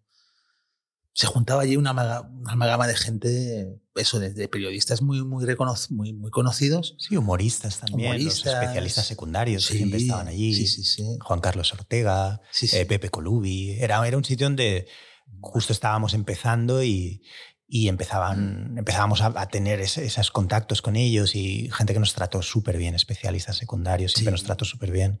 Pepe Colubi, no sé, era, era muy guay encontrárselos y, y mm, eh, hay que decir que donde nosotros escribíamos, como tú dices, es en la planta de abajo que olía un poco a lavabo, olía a desinfectante. Sí, sí, sí, sí, olía a desinfectante. No había, no había gente. O sea, era un sitio donde arriba estaba, podía estar llenísimo y abajo no había, no había gente, quizás Quizá por el olor. por el desinfectante, no, nunca. Pero también era un sitio donde podíamos pasar una tarde entera, pero una tarde entera es de 4 a, a 8. O sea, son muchas horas dentro de un bar y nunca nos dijeron nada. O sea, con un café y un agua. O sea, no era que estuvieses con- consumiendo, claro, no puedes tomarte cuatro cafés, eh, consumiendo mucho. No, no, un. Y estábamos ahí escribiendo con las hojas encima de la mesa y pasaban mucho, pasaban porque tenían el almacén Y nunca nos dijeron, es que yo creo que nunca nos dijeron queréis algo más o lleváis aquí toda la tarde. Luego cuando cerraron, que pudimos entrevistar al dueño y hacer un vídeo para Buenafuente maravilloso. Un vídeo, sí, sobre el cierre de, Braca. Sí, sí, sí. Y el tipo nos explicó de sí, sí, claro, tienes cala, tenían calado a todo el mundo. Y eran como, bueno, dos que vienen a escribir, déjalos. O sea, esto es un café. O sea, eso sea. Y, era, y fue muy guay, como, hostia, pues claro, claro que nos, nos debían, claro que nos tenían caladísimos. ¿no?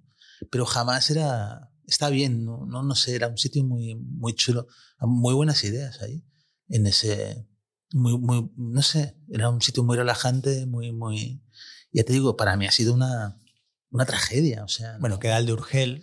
Queda el de Urgel, que grabamos una de las escenas de, de, Portugondo, no, no podía no, no, no podía no salir.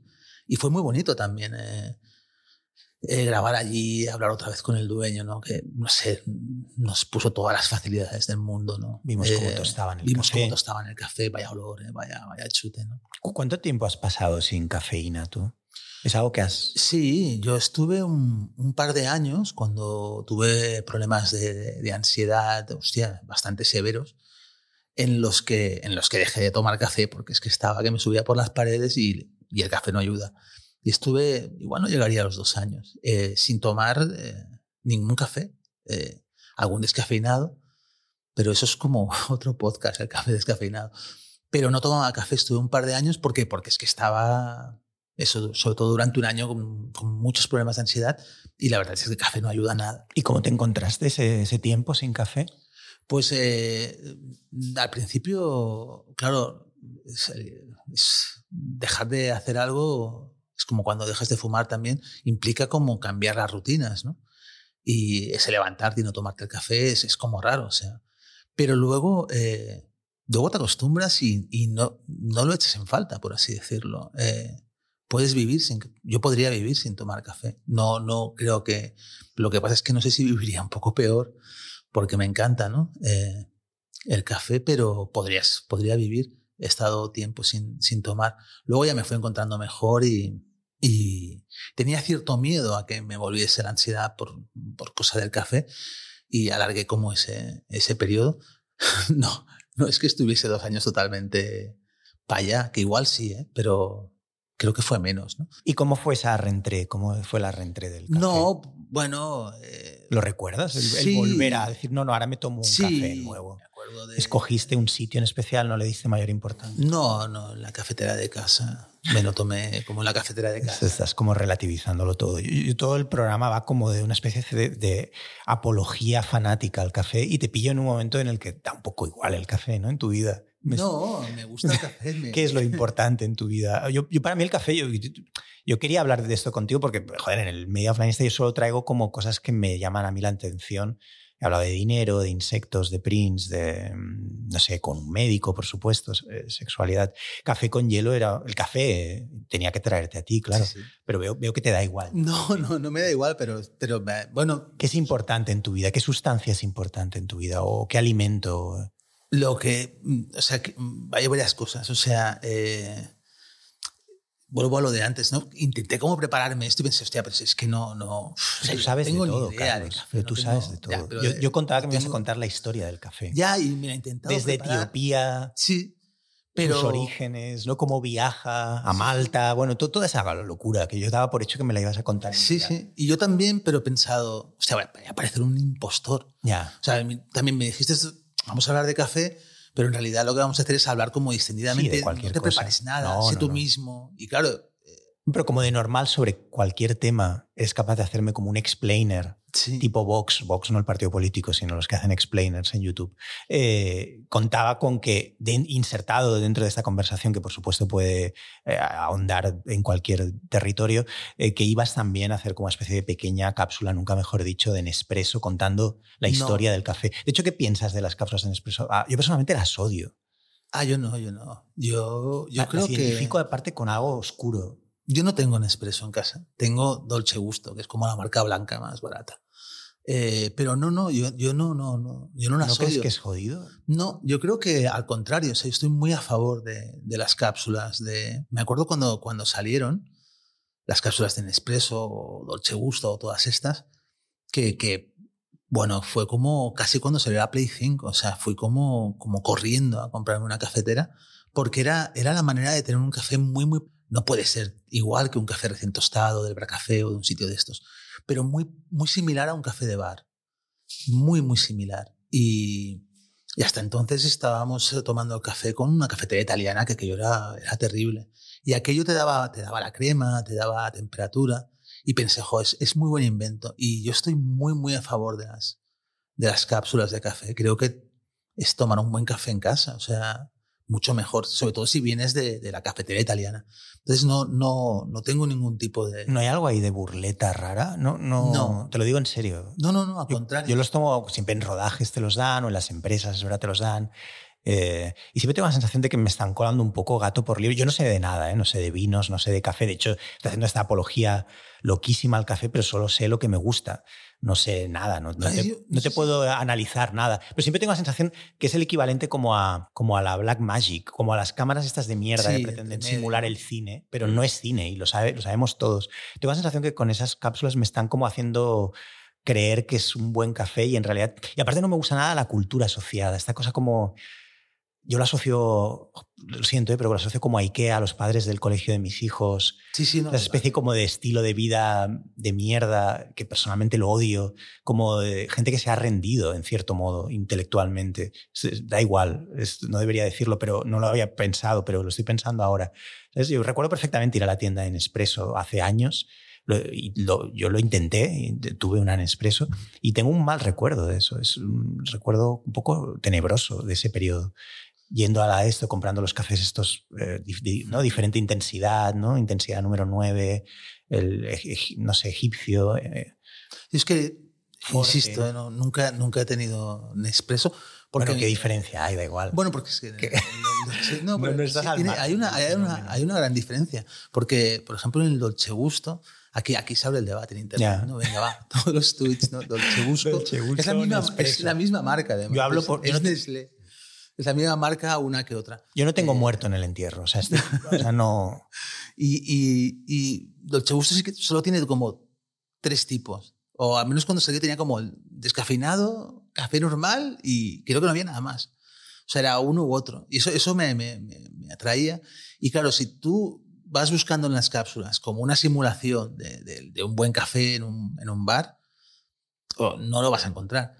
Pero si, como me, como me aproximé yo a las cápsulas, que era en lugar de la cafetera esta de Orolei, hostia, de repente era un café como con crema y tal, era como, hostia, es mucho mejor. O sea, es objetivamente mucho mejor. Pero no te hace pensar como en el show de Truman, o sea, como en que estás siendo vigilado en cierto En absoluto, en absoluto. O sea, yo, yo además me he acostumbrado como a ese tipo de café y, y no, no, no, al contrario, creo que es un gran invento y estoy muy a favor. Creo que también hay una gran postura como...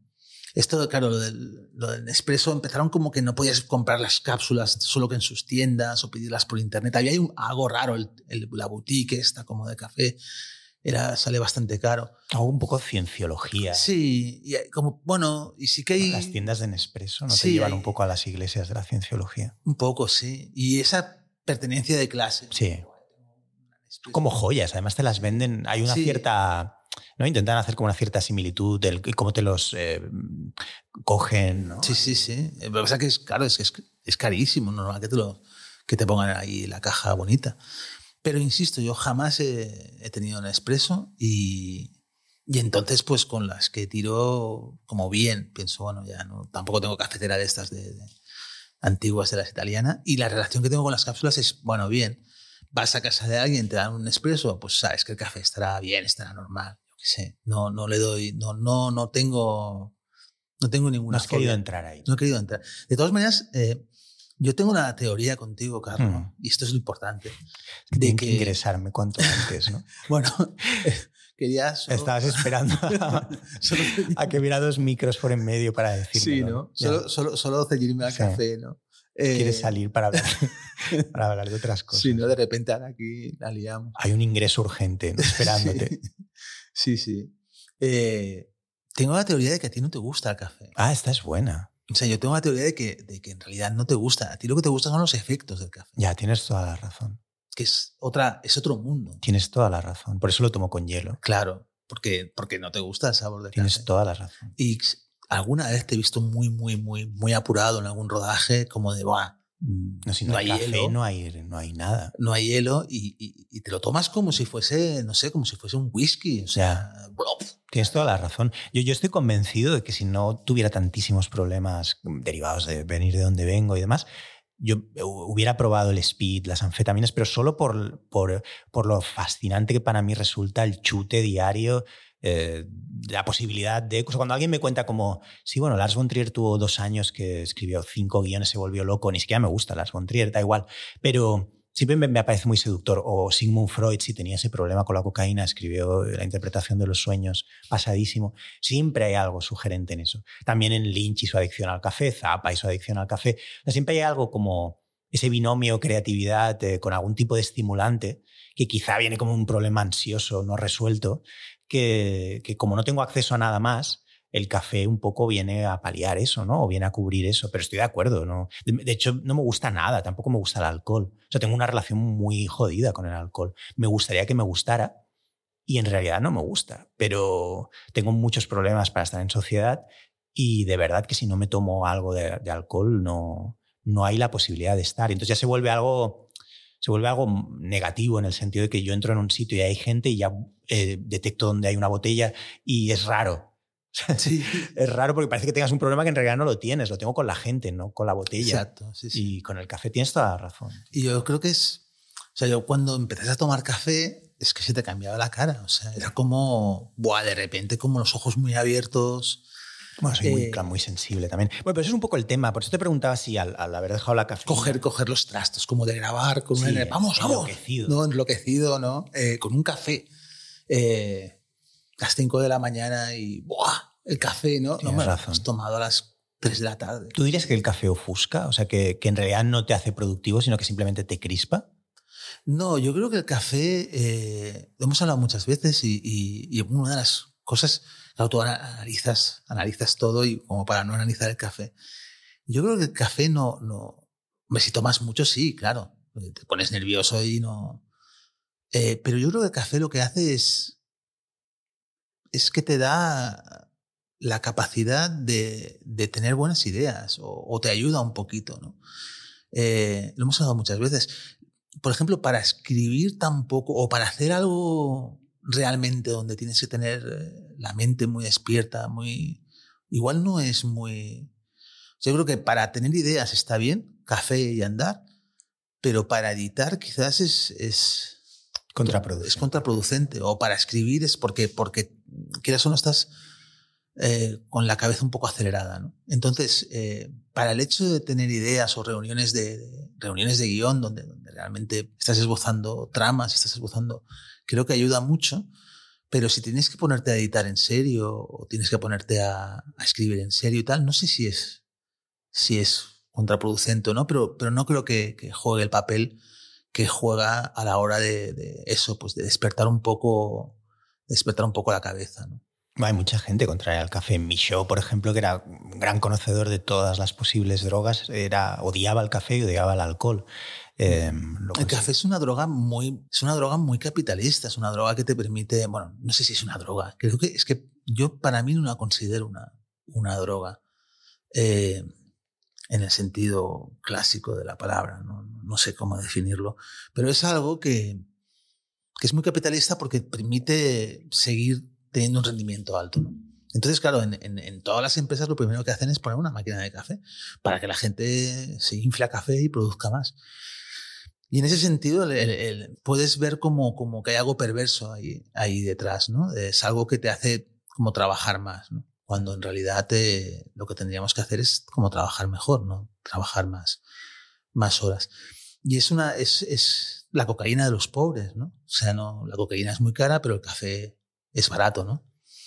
Eh, y es un poco los efectos, de hecho también es como un alcaloide, ¿no? O sea que yo, yo no he tomado cocaína en mi vida porque no, no me ha interesado. Eh, pero entonces no sé qué, coño pasa. Pero me han, me han, contado que es como, como, buf, como muy parecido o parecido, no, no lo sé, estoy hablando de cosas que, sin saber, pero sí que hay cierto paralelismo como con la cocaína de, de los pobres, ¿no? Entonces como un, tiene su artefacto perverso, ¿no? En ese sentido. Entonces, eh, yo qué sé, si, si quieres estar concentrado en algo, no sé, igual no es bueno tomar mucho café, ¿no? Y ya un par de cuestiones más y vamos acabando, a no ser, podemos estar el tiempo que queramos, pero también está bien eh, eh, ponerle un cierto horizonte. Eh, un par de cosas más que te quería contar. Ah, está bien porque has tirado, has tirado, al final has dicho que no, pero has traído un poco de historia del café. Justo has dado la clave realmente. Eh, al final eres una persona como muy modesta y, lo, lo, estás haciendo en pequeñas pinceladas, pero efectivamente, claro, la, la, productividad y el café van de la mano en la llegada del café es una cosa que, que es, es, interesantísima. ¿no? Y también la idea de, de, hasta qué punto. Hay gente, por ejemplo, que dice que el café le provoca sueño, que también es una locura eso. No sé si lo has escuchado. Sí, eso tiene una explicación. Tiene una explicación. Yo he conocido a, grandes cafeteros, eh, gente apasionada del café. Mi, mi cuñado es uno. Eh, y Didac, Didac Alcaraz. Didac Alcaraz. Es tremendo. O sea, yo Didac Alcaraz. Eh, la única persona que conozco que puede tomar 15 cafés. 15 cafés, sí, sí. Yo, yo lo he visto eso. Tomarse, no, no, ya perder la cuenta y, quedarse dormido. Y hay, hay, algo detrás. Esta gente que toma tanta, tanta cafeína necesita, eh, necesita tener unos niveles de cafeína determinados. Eh, eh, dicen que a partir del, no sé si el sexto o séptimo café, el cuerpo ya no puede, ya no puede asimilar más cafeína y se queda como por ahí dando vueltas. Pero Eso es guay, es como una droga que tiene un tope. Tiene un tope, sí, con el alcohol no pasa. Con el alcohol, bueno, con el alcohol pasa también, ¿no? Ya, de a otra partir manera. de 15 cubatas ya no bebes más. Ya, ya te, te como- ingresan. ¿no? te ingresan o lo que sea. Eh, pero con el, con el café pasa esto. Entonces, claro, es gente que está acostumbrada a tener unos niveles de cafeína altos y, por ejemplo, mi cuñado se tomaba un café para ir a dormir. ¿Por qué? Porque necesitaba tener ese nivel de cafeína. Si no tenía ese nivel de cafeína, el cuerpo lo pasaba mal. O sea, y entonces le costaba más conciliar el sueño que si no lo tomaba. ¿no? Y esto se ve que, que no sé si es verdad o no, no tengo ninguna cosa científica, mm, pero creo que funciona. Y creo que funciona como en... en- bueno, necesitas llegar a tu umbral de, de cafeína para poder descansar, para que el cerebro esté como en, en los niveles de dopamina, lo que se muevan por allí, estén como en, en- en- en equilibrio. ¿no? Y entonces sí, sí, gente que se toma un café para irse a dormir, pero café para los muy cafeteros, claro. Y lo de Didac me encantaba, me encantaba ir a su estudio y que te ofreciese un café. Y claro, tomaba tanto café, el gasto que tenía Didac en café era, era, era mayúsculo. Y muchas veces te, te aprovechaba las cápsulas. Y a mí me, me sacaba de quicio. O sea, era una cápsula que ya había usado y te decía, ¿quieres un café? Sí, sí. Y, y- y te la ponía y claro, aquello era como, hostia, joder, Didac, tío, ¿sabes? Está bueno igual. Luego te tomas otro. Si hay café de sobras, pero... Y esto lo hacía, ¿no? Eh, y eso me sacaba bastante de quicio, como tomar segunda prensada, ¿no? De, de cápsula. Y un par de cuestiones más que creo que valía la pena tocar. Eh, ¿Tú qué, qué piensas de, ahora cuando has hablado de hay muchísimas cafeterías buenas, quizá incluyen estas, y yo no sé si comparto esa opinión, ¿qué piensas de todas esas cafeterías como de hipster raros? Hablábamos de ellas en, en la introducción. Eh, estos sitios como, como casi donde tratan al café como el propio barista, que se autodenomina barista, pero que en realidad es un estudiante de diseño gráfico, eh, te lo prepara como si con muchísimos eh, ceremoniales, hay como un ambiente muy violento, el café sabe muy negro, todos estos sitios que ni siquiera te puedo decir nombres porque no, pero que yo qué sé, en Poplanuvo hay un montón, sin ir más lejos, ¿no? Y mm, no, no tiene algo de, de- de cosa terrorífica, como de... Tiene, ¿Te sí, gusta? tiene algo, tiene algo raro. Yo cuando, por ejemplo, abrieron los Starbucks, hostia, a mí esos cafés que hacen como, con- que son como zumos de, de- mm, pf, me parecen horribles. O sea, de hecho a mí no me gusta el café con leche. Eh, me gusta el café solo, sin azúcar. Eh, pero sí que es verdad que en el Starbucks pasa un poco como con las Nespresso, que si tú estás, yo qué sé, en la otra punta del mundo y quieres tomarte como un café normal, el Starbucks te lo va a dar, te va a cobrar dos euros y medio, pero te va a dar como un Nespresso así, bueno, que, que está bien. Pero toda esa, todo ese rollo de eso, de los baristas, de tal, no va conmigo. De hecho, cuando, cuando el crítico me pasó la lista, pensé, joder, no he estado en ninguno de estos. O sea, a mí lo que me gusta es el café. A mí no me gustan como una cafetería normal. Y luego hay un tema que tenemos que tratar muy seriamente, muy seriamente, que es el tema del hielo en el café. Ya, mucha sea, no- gente contraria, ya lo sé. No podemos, No podemos pero es un poco una chulería, un poco absurda. Eso es como lo del el segundo botón de la americana, las camisas que tienen que ser siempre de manga larga y no, no manga corta. No me refiero, no me ah, refiero a ese aspecto. El aspecto, o sea, eh, a mí me gusta el café con hielo. Me encanta. Y todo ese rollo de que pierde el aroma y tal, bueno, ¿qué más me da? Eh, me gusta y ya está. De hecho, ahora está de, de, moda el vino con hielo también. Sí, el, el Chardonnay con... El vino con, hielo me encanta también. O sea, a mí, magnífica idea. Eh, una de las mejores cosas que aprendí de la, o de las pocas cosas que aprendí de mi familia política es que le ponían hielo a la cerveza y me parecía perfecto. O sea, como claro rollo de, pues tiene que estar fría, pues si no está fría le metes El hielo es civilización. El hielo es lo mejor que hay. El hielo es un, es un, bueno, es, el hielo es, y esto sí que, sí que es importante. Por ejemplo, eh, este verano coincidí con unos amigos en, en el Pirineo y me explicaban que, que la madre de, esta amiga mía iba a buscar hielo a las montañas. Antes no, no habían neveras. Entonces iba, iba cada día porque tenían que guardar unas medicinas que su madre tenía que guardar en hielo. Y esto era como, era la, madre de esta mujer, ¿eh? o sea, muchísimos años. Y entonces iban, iban a la montaña a los sitios donde hay hielo perpetuo, lo cortaban allí, tal, tal, lo bajaban y es como, el hielo es absolutamente civilización, o sea, pero, pero absolutamente el hielo, el hielo cambia, cambia la vida, cambia, la nevera cambia la vida, cambia, cambia la historia de la humanidad. Y el café con hielo para mí es, es buenísimo. Eh, a mí toda esta gente dice, no, que pierde aroma, me da igual. O sea, a mí me, me, encanta el café, me encanta el café solo y me encanta también el café con hielo, pero hay un problema grave. Yo, que a mí me, me quita el sueño, más que el café, que es en la mayoría de bares no te preparan bien el café con hielo. Hay un error para mí que es fundamental.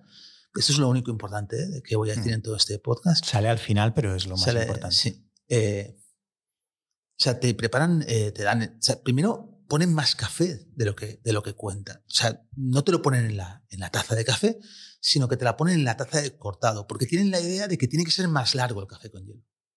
¿Por qué? No se sabe.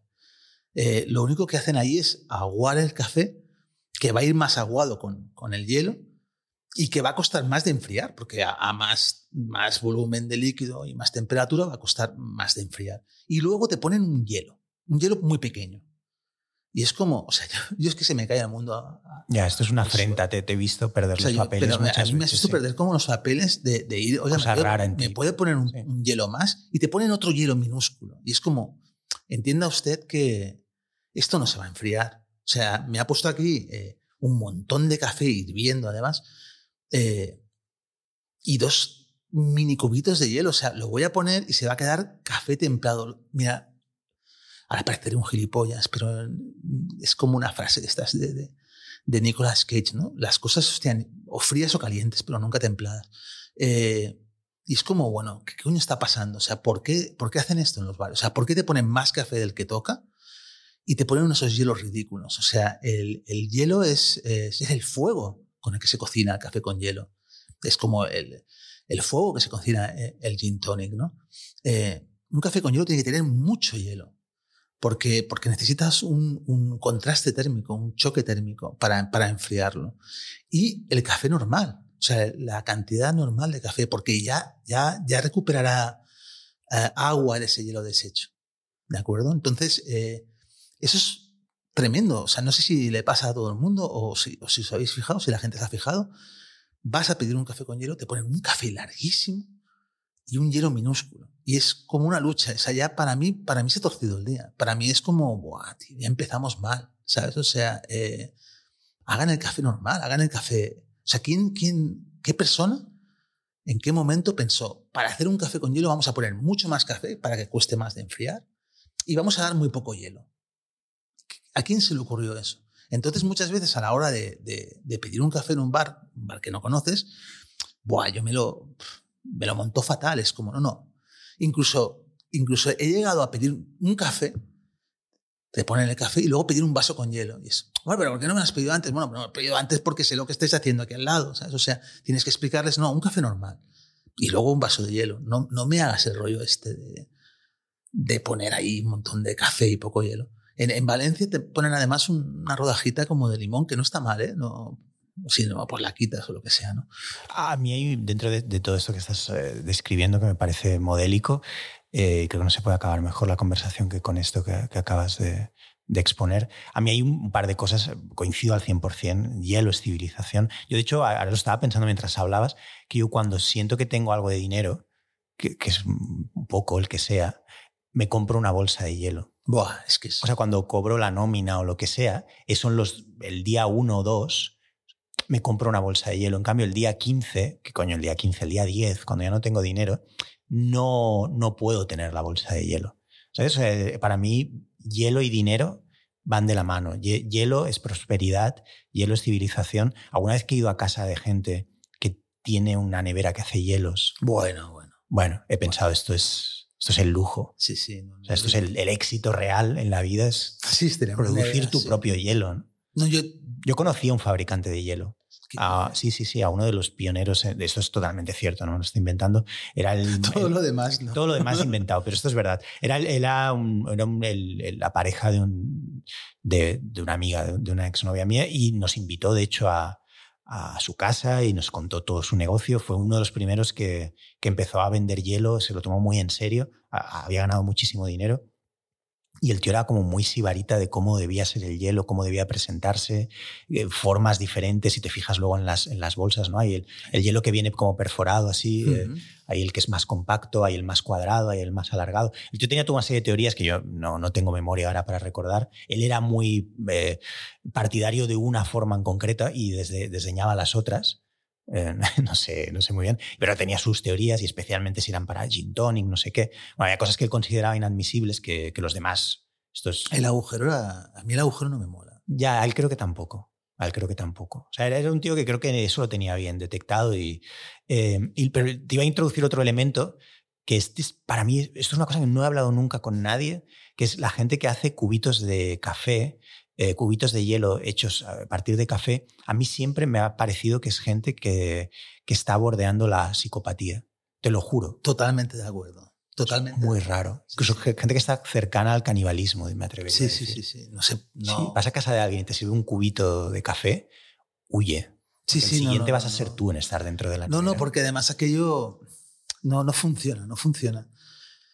No, no, yo estoy totalmente de acuerdo. Sí, sí, es a quién se le ocurre meter ahí el. Hay algo muy, muy, muy jodido ahí. No, no. Lo, lo, ideal es la bolsa de hielo. La bolsa de hielo bien tapada, o sea, haces como un agujerito solamente como para sacar el hielo, porque el hielo si lo haces en cubitos, a veces coge olores, incluso en el congelador, ¿no? De, aunque los alimentos ahora van, van, todos, yo qué sé, ahí hay algo raro.